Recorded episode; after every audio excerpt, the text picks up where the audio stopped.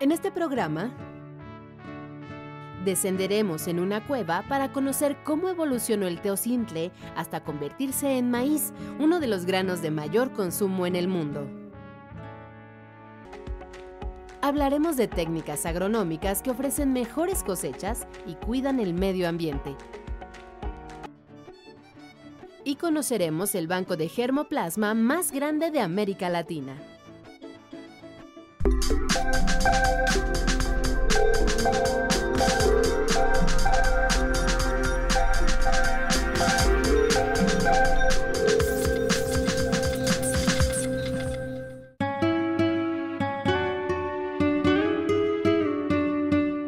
Bienvenidos a Factor Ciencia, soy Rafael Guadarrama y te saludo desde el Centro Internacional de Mejoramiento de Maíz y Trigo, el CIMIT, localizado en Texcoco, en el Estado de México. El CIMIT en su tipo es el centro de investigación más importante y sus trabajos impactan en más de 50 países del mundo en desarrollo. El objetivo del CIMIT es sumamente noble ya que busca mejorar la productividad agrícola, pero sobre todo atender el problema de la desnutrición. Hoy vamos a hablar sobre el maíz, una aportación de los antiguos mexicanos y que se ha extendido prácticamente a todo el mundo. Esto es Factor Ciencia. Comenzamos. El suelo de nuestro país ha sido testigo del surgimiento del maíz, una planta que es base de la alimentación mundial. El papel de los científicos ha sido clave para desentrañar su historia y su evolución. La relación que tenemos con el maíz es sumamente profunda podría decirse que nuestra civilización y la planta evolucionamos a la par. Estamos unidos por la raíz. El maíz posee estas formas, propiedades y colores gracias a la labor de nuestros antepasados que durante 8.000 años lo domesticaron y lo convirtieron en un alimento básico, a partir de variedades antiguas de la planta como el teocintle, una espiga muy delgada y de poco valor nutrimental, pero que con base en la selección de semillas y mazorcas evolucionó hasta obtener la diversidad de hoy en día, 64 razas y 20 variedades. El maíz, al contrario, el maíz se cambió su genética. El maíz actual ya no tiene nada de teocintle, o sea, es otra especie es sola, independiente. En cambio, en sus orígenes tiene teocintle y tiene otra serie de, pastos este, en su composición. Escogieron teocintle y otra serie de pastos que fueron eh, cuidando y que fueron hibridizando hasta que llegó pues, el, el maíz. El maíz lo hizo el hombre. La intervención de nuestros ancestros para propiciar la evolución del maíz no es un mito. Se ha documentado a partir de hallazgos arqueológicos. De esto puede dar fe el suelo calizo de la Reserva de la Biosfera de Tehuacán, Cuicatlán, que comparten Puebla y Oaxaca. Concretamente, la localidad de San José Tilapa, en Coxcatlán, Puebla, donde se ubica esa enorme caverna llamada simplemente Cueva del Maíz fue una de las zonas de excavación donde entre 1960 y 1963 el arqueólogo estadounidense Richard McNeish, especializado en agricultura precolombina, encontró rastros de maíz antiguo. Lo sometió a pruebas de carbono 14 y descubrió que tenían 5.000 años de antigüedad. Fue la prueba inequívoca de que estos terrenos fueron de los primeros sitios donde las antiguas sociedades domesticaron el maíz y le dieron forma. En estos trabajos participó el connotado arqueólogo mexicano Ángel García Cook. Y tuvimos la suerte de encontrar más de 100.000 restos de plantas este, eh, eh, preservadas. De estas 100.000 restos de plantas preservadas, había alrededor de 24.000 restos de maíz. 24.000 entre olotes, hojas, tallos, eh, raíces de maíz, granos y de esos 24 mil eh, había como 15 mil olotes, o sea, la raspa, la raspa de maíz que se podía identificar perfectamente. Llevo ya más de 50 años, 54 años trabajando y no ha habido nada como Tehuacán en cuestión de, de cantidad de material. Aquellas muestras permitieron observar parte del proceso de evolución del maíz, porque se encontraban en estado parcialmente silvestre. Ofrecieron una instantánea del pasado en plena transformación de este grano de interés mundial. Eh, estos olotes que encontramos de 5.200, este, resulta que tienen más del 50% de tiocintle en su composición y, como el 24% o 20% de sea maíz. Entonces es un tiocintle amaizado y no un maíz artesanalizado. Entonces sí tenía razón o sí es un maíz silvestre, o sea, está en proceso apenas de llegar a ser maíz. En años recientes, las investigaciones en torno a la cueva del maíz tomaron un nuevo rumbo, ahora con el fin de conocer a detalle la historia genética de la planta. Desde el 2012 se sumaron a la investigación científicos del Laboratorio Nacional de Genómica para la Biodiversidad, Langevio, en Irapuato, Guanajuato, del Centro de Investigación y de Estudios Avanzados del Instituto Politécnico Nacional, el CIMBESTAV. Una de las cosas, de las grandes preguntas que, surgen en, el estudio de esta planta es saber si el proceso de domesticación fue eh, gradual, más o menos cuánto tiempo llevó, si la, separación original entre el maíz y su ancestro fue también mano del hombre o fue primero un proceso ecológico que después diera pie a que el hombre aprovechara esa situación y lo, y lo manejara. Los últimos estudios genéticos aceptados indican que la fecha en, la que el maíz se, se separó de su ancestro fue hace 9.000 años y estas muestras que nosotros tenemos son hace 5.000 años. Entonces nos da una oportunidad magnífica de situarnos en un punto temporal intermedio y ver en ese preciso punto cómo estaba el genoma de, de esas muestras. La Reserva de la Biosfera de Tehuacán-Cuicatlán, como se ve, es un punto de referencia para la domesticación del maíz. The Tehuacan Valley is so rich in early historical and prehistoric materials, such as this and others, uh, that the whole area really needs to be preserved and protected.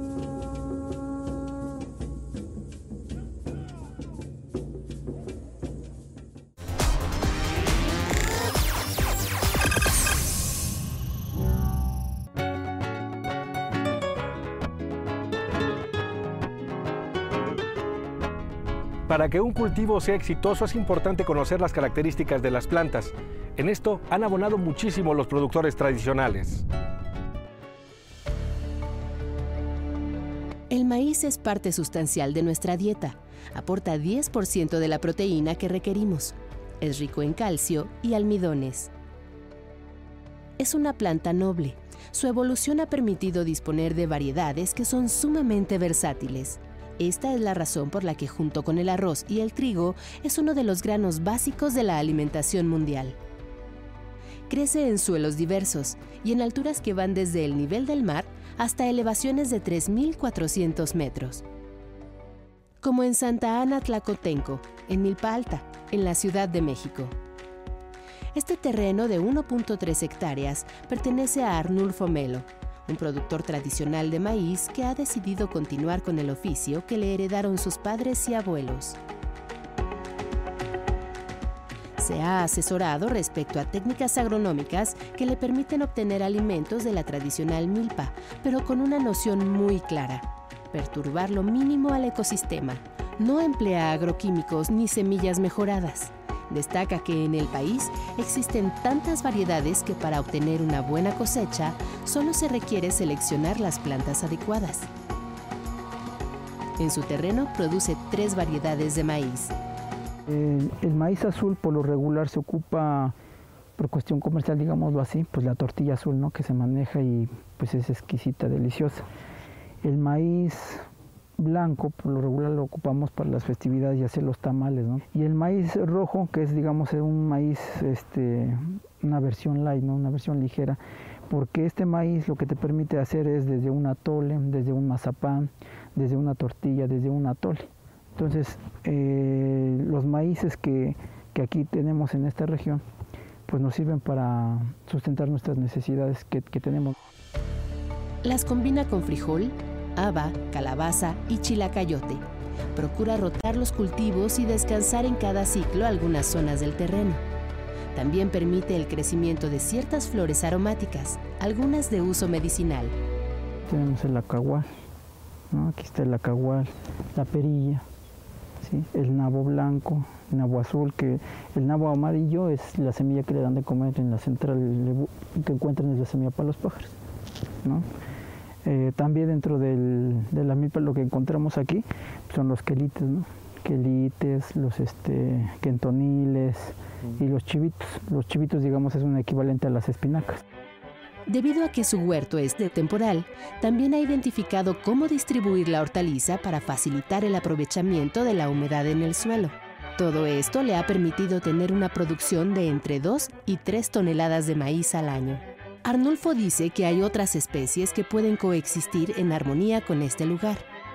Por ejemplo, serpientes que mantienen al margen a roedores que pueden dañar los sembradíos. También cuenta con una pequeña población de sapos para los que ha creado un estanque. Cuando tú creas un ambiente sano, la misma naturaleza igual se va acercando a ti y te va dando opciones, ¿no? Por ejemplo, esta que te digo de los sapos, dije, pues yo nunca pensé, dirías aquí sapos, no, pues sí hay. Arnulfo piensa que el país debe aprovechar de manera más eficiente las cualidades de las variedades nacionales de maíz. Considera que sería un elemento que contribuiría a obtener mejores resultados sin recurrir a tantos agroquímicos.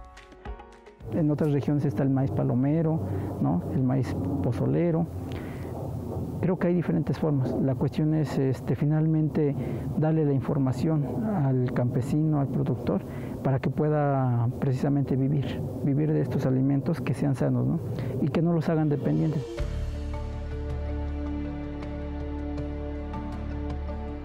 Si bien la agricultura por sí misma es un reto nacional, para productores como Arnulfo representa no solo sostener una forma de vida, sino la identidad nacional.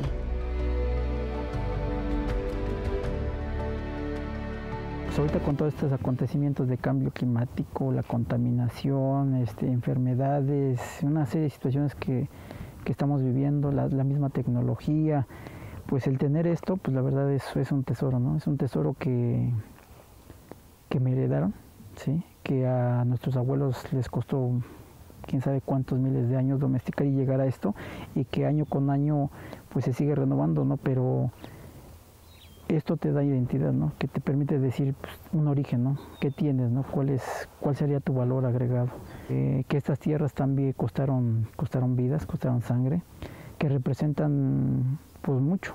Representan alimentación, representan espacio, eh, representan servicios ambientales, se presentan salud y también representan conocimiento.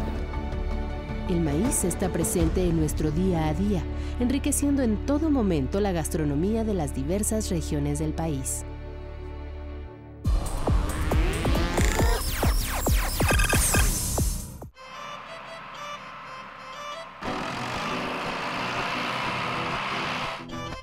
Este tractor que avanza a través de los campos de experimentación del CIMIT está removiendo el rastrojo que resultó de la última cosecha. Esto es parte de la llamada agricultura de la conservación, una técnica que busca hacer a esta actividad más sustentable, pero sobre todo más exitosa. El cambio climático es una amenaza y lamentablemente es parte de nuestro presente. Fenómenos extremos como sequías, lluvias torrenciales, heladas y huracanes son resultado del daño que le hemos provocado al planeta.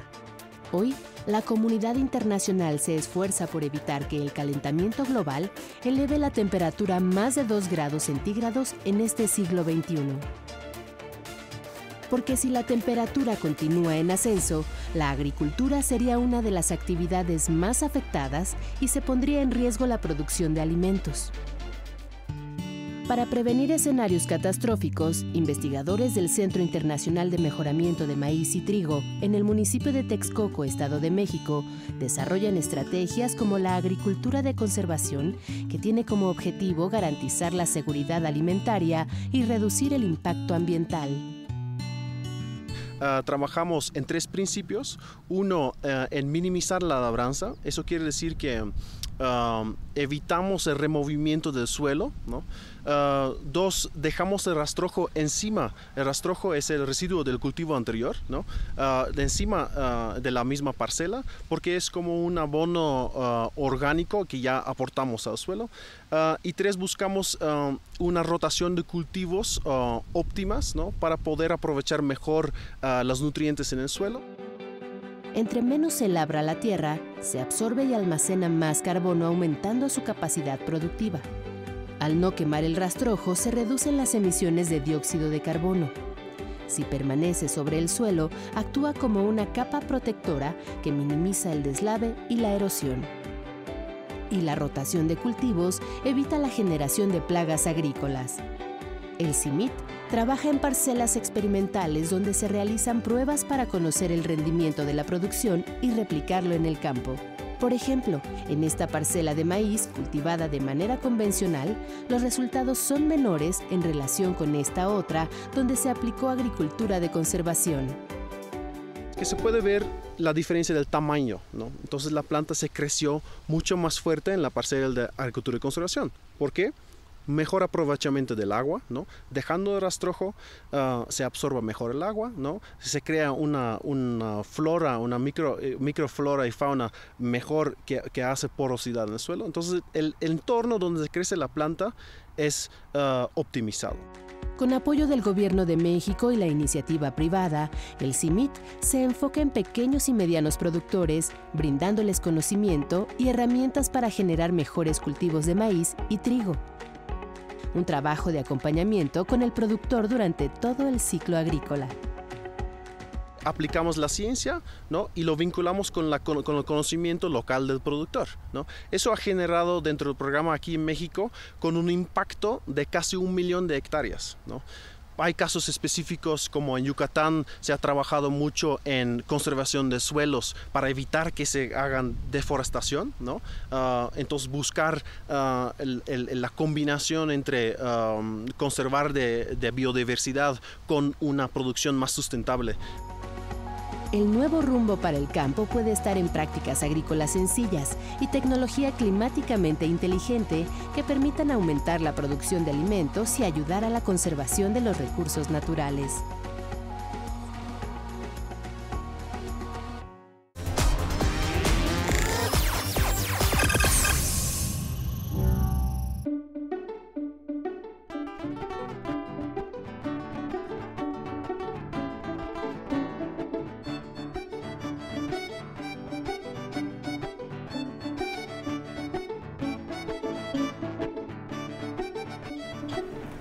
Pues ahora nos encontramos en el banco de germoplasma del CIMIT, que es una especie de búnker que además es muy frío. Sí, estamos a cero grados. Wow, de verdad.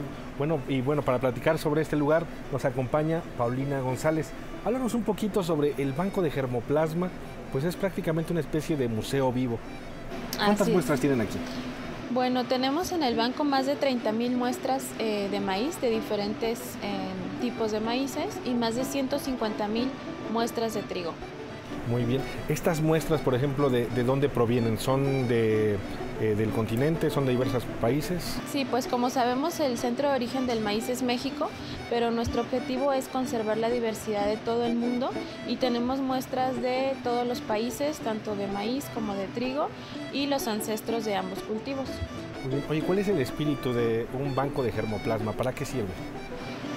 Bueno, el objetivo del banco es principalmente conservar la diversidad genética, tener disponibles y vivas todas estas muestras de maíces criollos eh, para beneficio de la humanidad.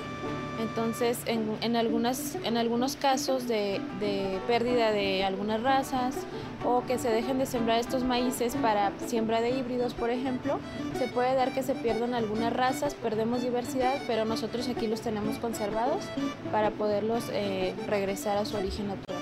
Muy bien. Oye, ¿y por qué se tiene que mantener a estas condiciones de temperatura? Bueno, el secreto de la conservación eh, está en dos factores muy importantes para la semilla. El primero es la humedad del grano, que es lo que nos permite alargar su tiempo de vida junto con la temperatura, que en este caso a 0 grados, podemos mantener nuestras muestras vivas por más de 25 años.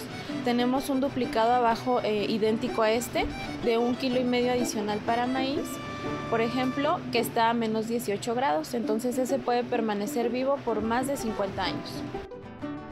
Bueno, pues eh, muy interesante el trabajo que se realiza aquí en el Banco de Germoplasma. Continuamos en Factor Ciencia.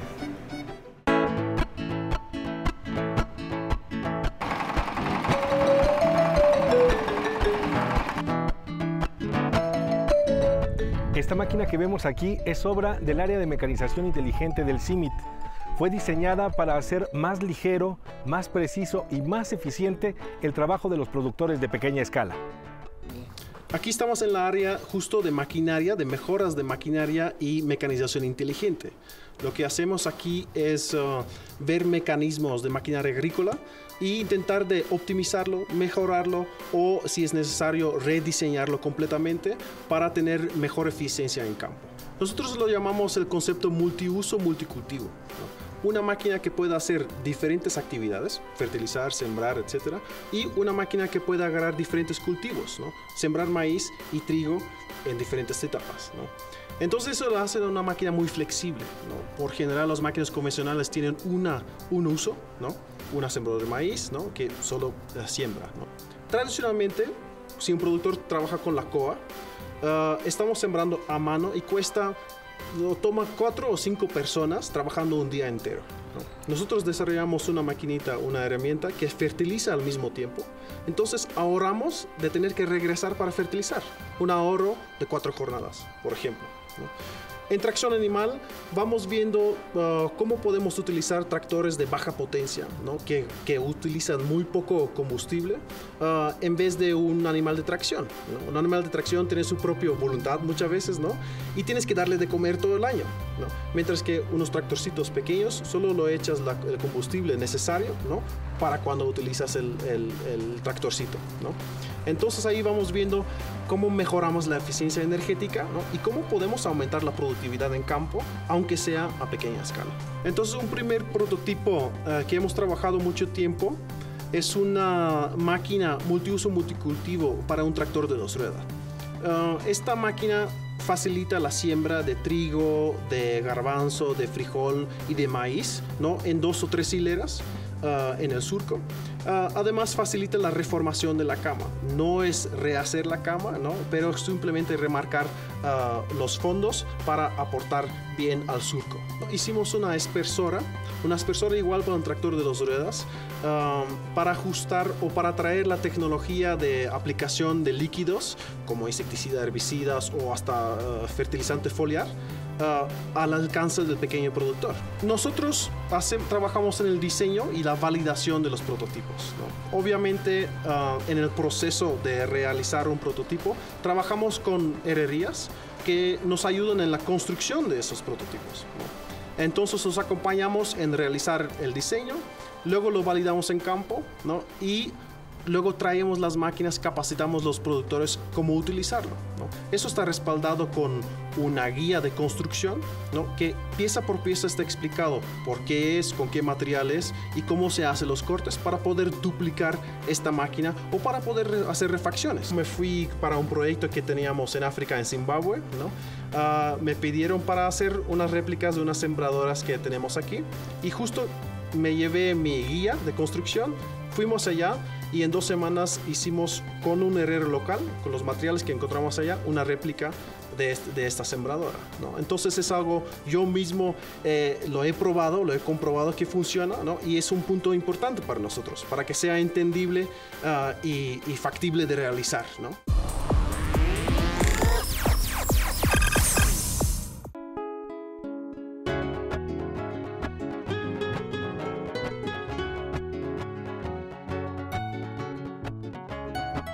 El CIMIT es un centro de investigación muy importante que a lo largo de 50 años ha generado muchos conocimientos en favor del mundo en desarrollo. Para mantener viva esta memoria y por supuesto destacar la labor de este centro, pues se ha creado un museo. Y bueno, para hablar de ello nos acompaña José Juan Caballero. Muchas gracias por estar con nosotros. Y bueno, platícanos un poco eh, qué es lo que podemos ver en este museo. Muy bien, este, bueno, en primer lugar, bienvenido Rafael, gracias a Canal 11 por esta entrevista. Pues vamos a platicar acerca del museo. El museo se eh, generó a partir de su 50 aniversario que cumplió CIMIT el año pasado, en el 2016. Muy bien. Paso a paso, ¿qué es lo que podemos ir encontrando pues, en, este espacio que se ha creado para, para reconocer este trabajo? Eh, paso a paso, por lo que podemos ver es, en primer lugar, las columnas donde se representa el crecimiento de la población. Está representado por dos cultivos, que es el maíz y el trigo, y donde se va, eh, de alguna manera, a través del tiempo, viendo cómo va creciendo la población a través de, de los años. En algún momento podemos pasar a ver la estimación que se ha hecho en cuanto al crecimiento de los países en vías de desarrollo versus los países en desarrollo. Muy bien. Después ya ingresamos concretamente a la sala y ahí pues nos reciben pues las dos variedades que dan vida y sentido a este centro de investigación. Sí, ahí tenemos dos réplicas de las plantas de maíz y de trigo. Son réplicas artísticas las cuales representan esos dos cultivos. De alguna manera también tenemos en la parte entrando del lado izquierdo unas pantallas interactivas donde se, tiene una línea del tiempo, la cual representa el origen del maíz, el origen del trigo y su evolución a través de, los años, así como el impacto que ha tenido la generación de tecnología que se hace aquí en el CIMI también. En este museo hay una sección específica para destacar el trabajo del doctor Norman Burlock. Platícanos un poquito de qué se trata. Sí, el doctor Norman Burlock, eh, a través de su investigación en variedades mejoradas de trigo, eh, pues incrementa la producción de esta semilla, ¿no?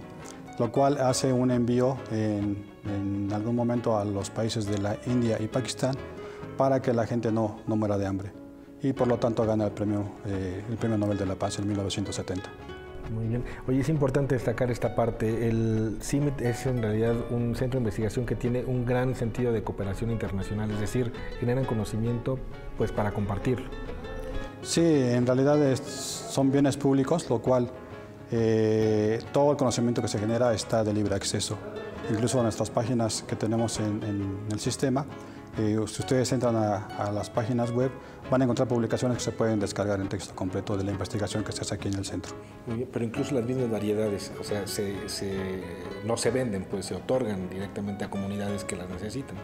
Sí, eh, ese es un proceso que se hace ya a través de un programa de, de semillas en el cual se hace una solicitud y entonces ya en base a los diferentes climas, tipos de suelo, eh, se hace como el envío de la semilla a los, a los pequeños productores. ¿Solamente los visitantes al centro pueden acceder a este museo o se pueden organizar también visitas especiales? Bueno, es un museo institucional, sin embargo, sí está abierto al público, siempre y cuando se haga una solicitud para tener una visita. Muy bien, bueno pues José Juan Caballero, muchísimas gracias por platicar con nosotros. Continuamos.